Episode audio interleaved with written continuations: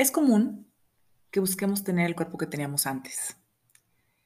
El cuerpo de la adolescencia o de nuestros veintes. Pero ¿por qué buscamos tener un cuerpo del pasado? ¿Por qué no buscamos construir un cuerpo de hoy en lugar de buscar tener lo que teníamos?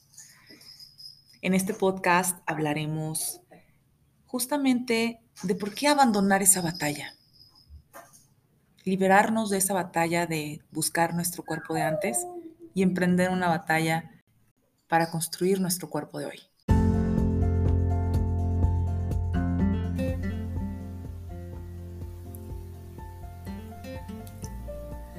Un Trato Mejor Versión es un podcast de Ivo Nutrición que integra la autoaceptación, amor propio y autocuidado con la ciencia de la nutrición. Te invito a ver a tu cuerpo más allá de un cuerpo, sino como un valioso instrumento para experimentar la vida y lograr tus objetivos, y a la nutrición no como un castigo y restricción de alimentos, sino como un medio de autoconocimiento. Soy Angélica Borja, nutrióloga, y he creado este podcast con ciencia y amor para ti.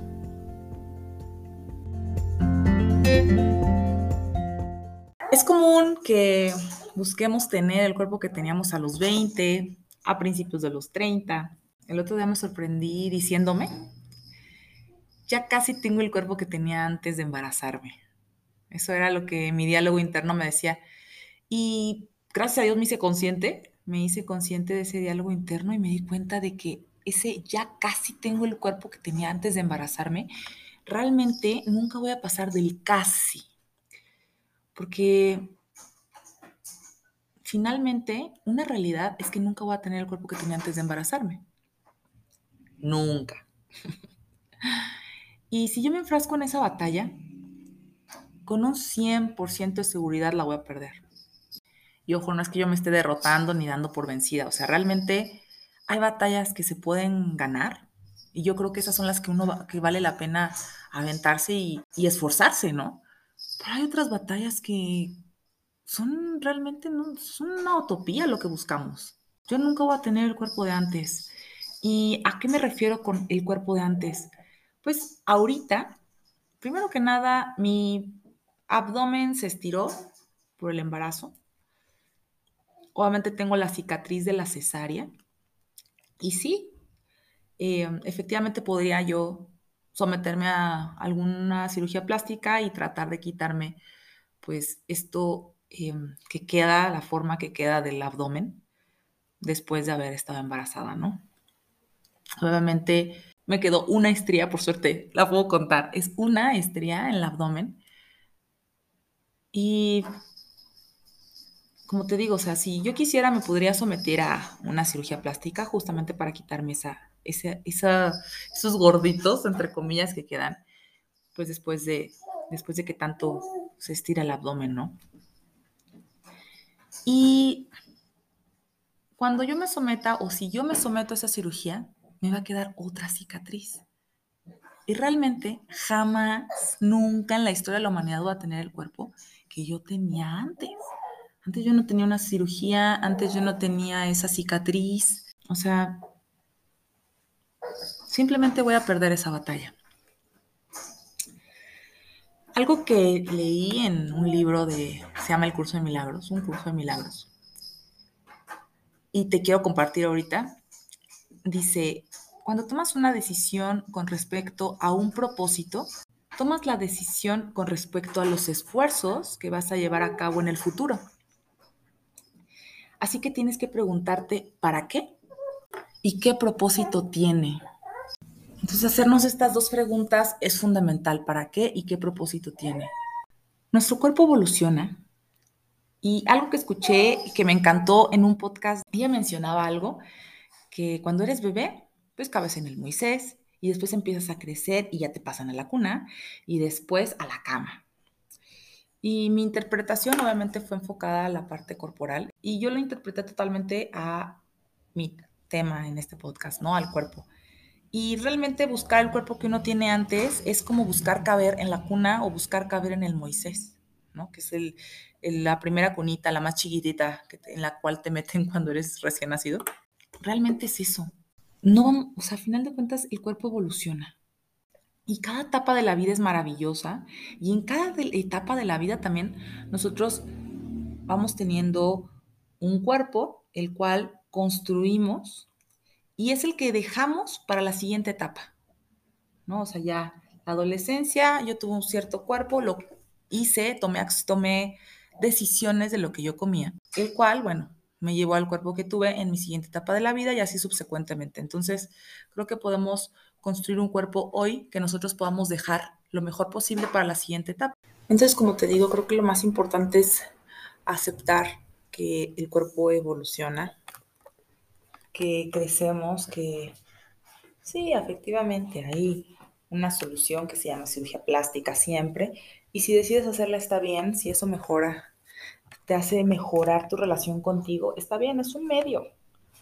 Es un medio y se vale. Yo creo que yo creo que todo se vale. El problema es que a todo le ponemos etiquetas, a todo todo juzgamos, siempre nos comparamos. Entonces, bueno, si a ti te funciona el tema de la cirugía plástica, perfecto. El objetivo de esto es que mejores tu relación contigo misma, que te sientas más cómoda con el cuerpo que tengas. El problema es que si te haces una cirugía plástica y a pesar de eso no encuentres ese bienestar, esa comodidad en tu cuerpo em, y constantemente sigas siendo insuficiente, entonces creo que, creo que hay un problema de fondo que no estamos viendo y es importante ver qué pasa.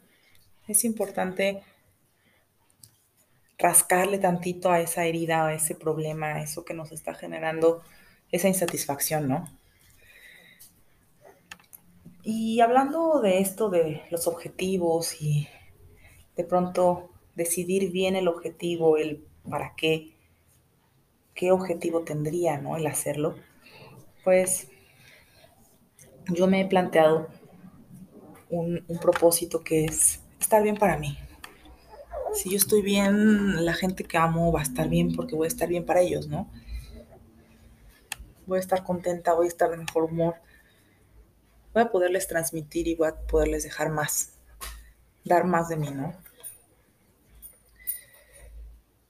Entonces el objetivo mi, mi objetivo, mi propósito es ser siempre una mejor versión mía, evitando compararme, tratando de ser yo mi propio referente, decir, ok, pude hacer esto y me voy a retar con esto otro. En, este, en esta etapa nueva de mamá, mi estilo de vida cambió muchísimo, mi vida cambió muchísimo. Pero yo creo que hay que hacer lo que podamos con lo que tenemos. Yo tengo la ventaja de tener una bici spinning y los minutos que mi hijo me da chance, que son entre 10 y 20, 30 minutos más o menos, son los que yo me subo a la bici. Por otra parte, algo que a mí me ha funcionado es hacer un menú, como el menú de la semana, y en base a ese menú hacer la lista del súper y de esa manera me puedo apegar mucho mejor a lo que yo planteé como menú, que normalmente trato, trato de que sea un menú saludable. Porque si lo hago al revés y hago una lista y después digo, a ver qué, qué tengo y a ver qué hago, difícilmente em, hago preparaciones saludables o hago preparaciones menos saludables, a pesar de ser nutrióloga. Eh, soy un ser humano, al final de cuentas busco lo más práctico, rápido y, y, que se acople a mi estilo de vida, ¿no? A mis actividades. A mí el bebé no me deja cocinar. no tengo suficiente tiempo para hacerlo. Entonces, ¿qué puedo hacer? Puedo hacer saludable. Y entonces es lo que, es lo que he hecho.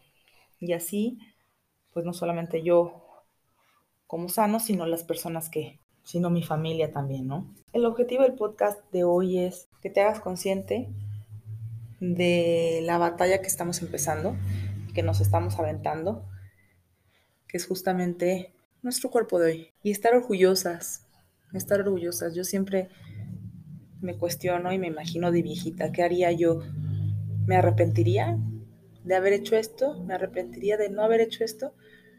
Y normalmente creo que uno se arrepiente de lo que no hace, de lo que no intenta, de lo que se limita por el miedo de hacerlo.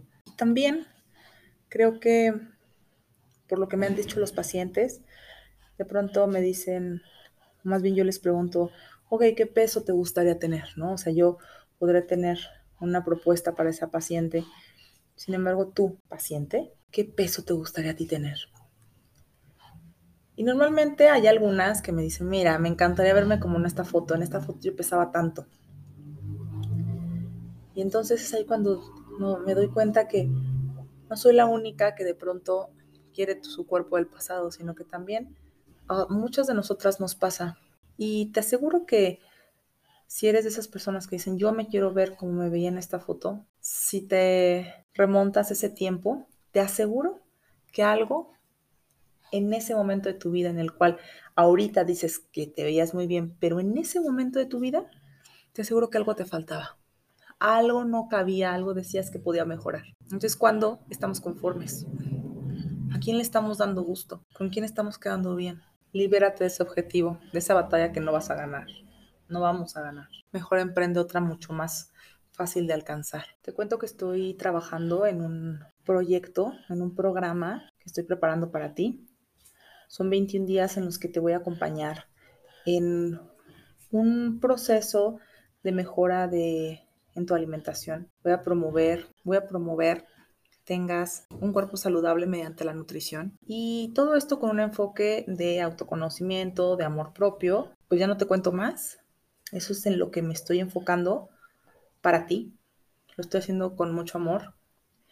Y en enero es cuando saldría, saldría este programa para ti, que sería en línea. Y bueno, ya no te sigo contando más.